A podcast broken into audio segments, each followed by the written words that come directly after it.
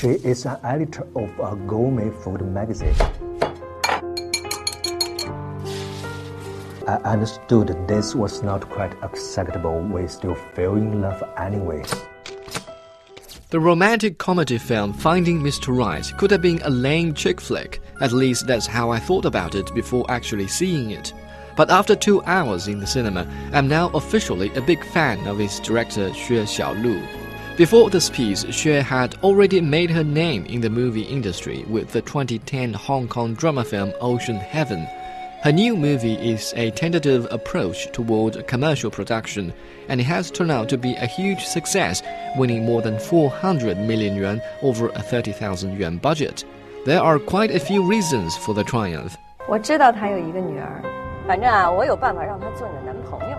别以为你很了解我，我 就想能多用点时间在这里跟他们相处，互相接受。First of all, Xue managed to overcome the setbacks of most Chinese movies, which consist of terrible scripts and even worse production. Xue herself is an excellent author and veteran screenwriter. Her story for Finding Mr. Right includes plenty of controversial topics in contemporary China, such as extramarital affairs, same sex marriage, and pregnant Chinese women giving birth in the US.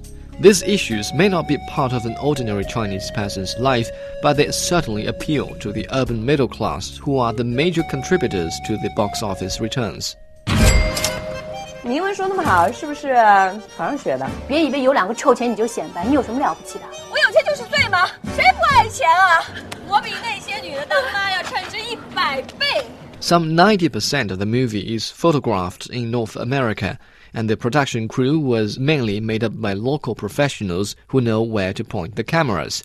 This arrangement lends a unique perspective to the movie. The result is a well paced story presented with amazing cinematography.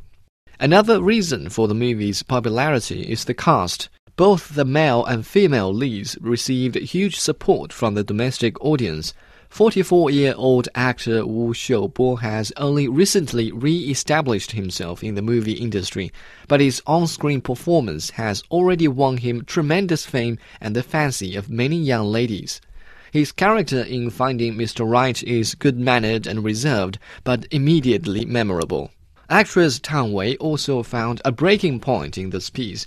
In previous outings, hers was an air of pretension, wearing a pretty poker face and hardly uttering a few words.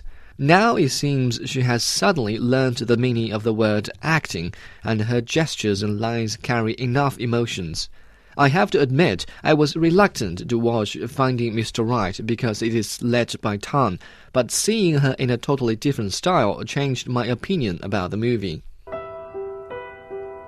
他也许不会带我去坐游艇吃法餐，但是他可以每天早晨都为我跑几条街去买我最爱吃的豆浆油条。Finding Mr. Right is a mildly humorous romantic comedy. The quality of acting and production is above the Chinese average, and most significantly, it heralds the age of a more open society. On a scale from 1 to 10, I give it a 7.